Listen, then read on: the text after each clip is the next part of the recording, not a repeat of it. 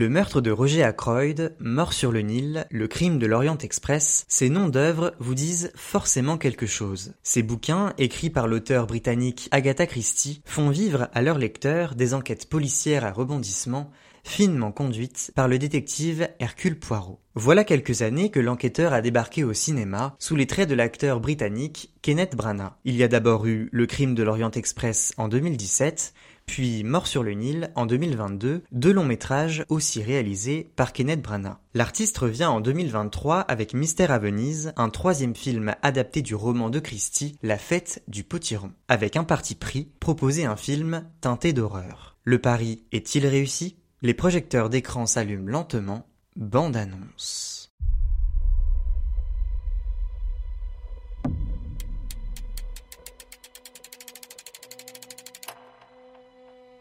Tous ceux qui ont vécu ici ont été victimes d'une tragédie. Comme sa fille il y a un an.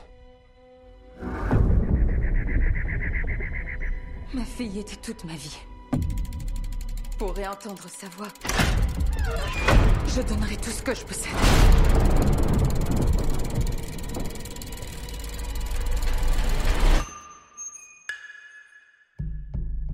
Si quelqu'un souhaite s'exprimer,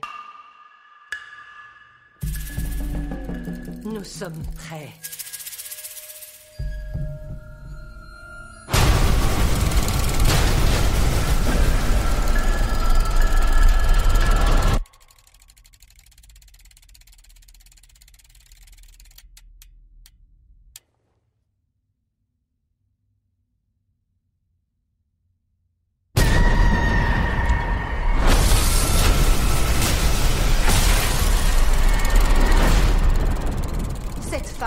Les esprits.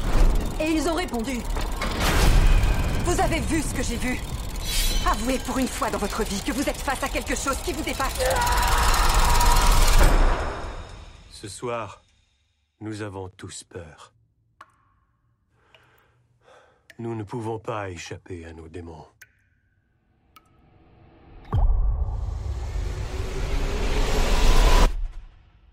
Qu'ils soient réels ou pas.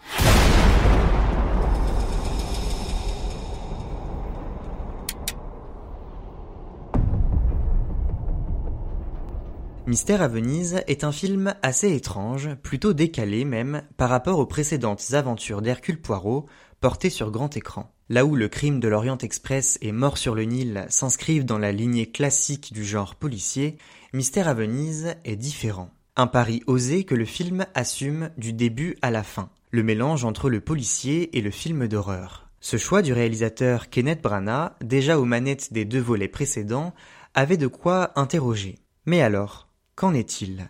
Eh bien, le bilan est plutôt mitigé. Revenons d'abord sur l'intrigue de ce nouvel Hercule Poirot. Le détective privé se trouve en Italie, à Venise, où il profite de sa nouvelle situation de retraité. C'en est fini de résoudre des affaires criminelles. Le détective privé est définitivement rangé. Vraiment? Eh bien, pas tout à fait. Il est bien vite rattrapé par un nouveau mystère. La mort d'une jeune bourgeoise, Alicia Drake, après un prétendu suicide.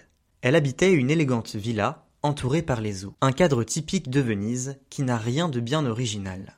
Dans cette maison, plusieurs personnages, réunis pour une séance de spiritisme pour rentrer en contact avec la morte, deviennent très vite les principaux suspects de cette disparition. On y compte notamment un médecin et son jeune fils, une domestique, l'ancien petit ami de la défunte, ou encore la mère de celle-ci. Un casting assez éclectique qui n'est pas tout le temps convaincant. On sent qu'il manque un truc, que quelque chose n'a pas pris. En vérité, l'adaptation n'est pas très marquante et les acteurs pas vraiment investis. Sûrement parce qu'ils n'ont pas eu grand chose à se mettre sous la dent. Il y a un vrai souci de rythme avec Mystère à Venise. L'histoire met du temps à se mettre en place, mais surtout, c'est assez lent, il ne se passe pas grand chose, et ça manque de rebondissement. Quand on arrive à la fin du film, on se dit Ah bah d'accord, tout ça pour ça? En fait, le dénouement est évident, il se devine au bout d'une heure de film. Mystère à Venise est dénué de toute subtilité et de surprise quant au mystère qu'il propose au public. Peut-être bien parce que les fondations, les bases de ce mystère ne sont pas bien posées dès le début. En tant que spectateur, on est un peu jeté dans le bain sans beaucoup de contexte. Et on passe d'interrogatoire en interrogatoire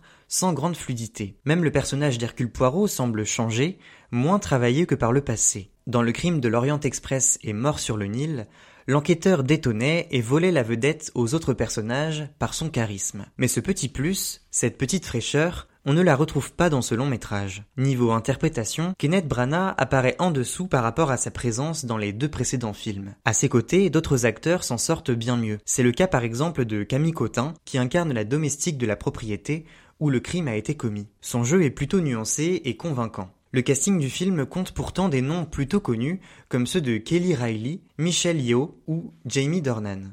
Mais rien n'y fait, la sauce ne prend jamais vraiment. On a parfois même l'impression que les acteurs ne croient pas eux-mêmes au projet auquel ils participent. Avec Camille Cotin, le jeune Jude Hill, qui joue le rôle de Léopold Ferrier, se fait remarquer. Au début du film, il ne paye pas de mine, mais gagne peu à peu une présence importante dans l'intrigue. Jude Hill donne vie à un petit garçon touchant et émouvant, car il réussit à rendre son personnage perméable aux événements qu'il vit.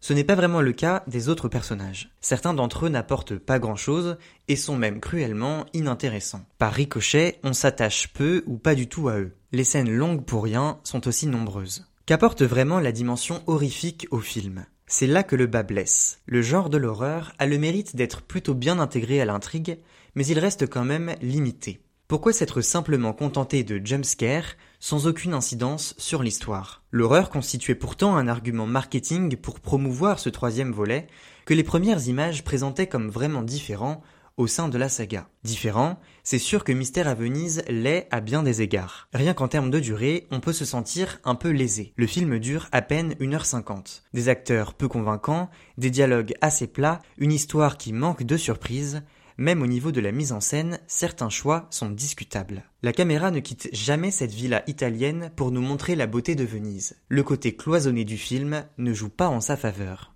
Résultat, on se sent étouffé dans un cadre unique qui n'est pas bien mis en valeur. Ce lieu, tout de même assez atypique, n'est en fait pas utilisé. Comme je l'ai dit, les miroirs et les portes qui claquent servent principalement à créer des scénettes d'effroi. Le registre de l'horreur aurait pu être plus mémorable s'il avait réussi à faire peur. Le souci, c'est que face à l'écran, on n'a jamais peur. La répétition de sons stridents apparaît aussi forcée, un peu comme si le film nous disait Attention, là, ça va faire peur. La photographie est le point fort du film. Mystère à Venise propose des plans variés et assez anxiogènes qui aident à prendre le pouls de la tension ambiante. C'est plutôt bienvenu car ça aide à s'accrocher à l'histoire, ce qui ne va pas toujours de soi face à l'écran. Beaucoup d'objets sont filmés de travers, comme si la caméra était bancale. Cette non-stabilité peut dérouter au début, mais elle donne au film une certaine originalité. Un des rares atouts d'une production qui, malgré son ambition, échoue à marquer les esprits.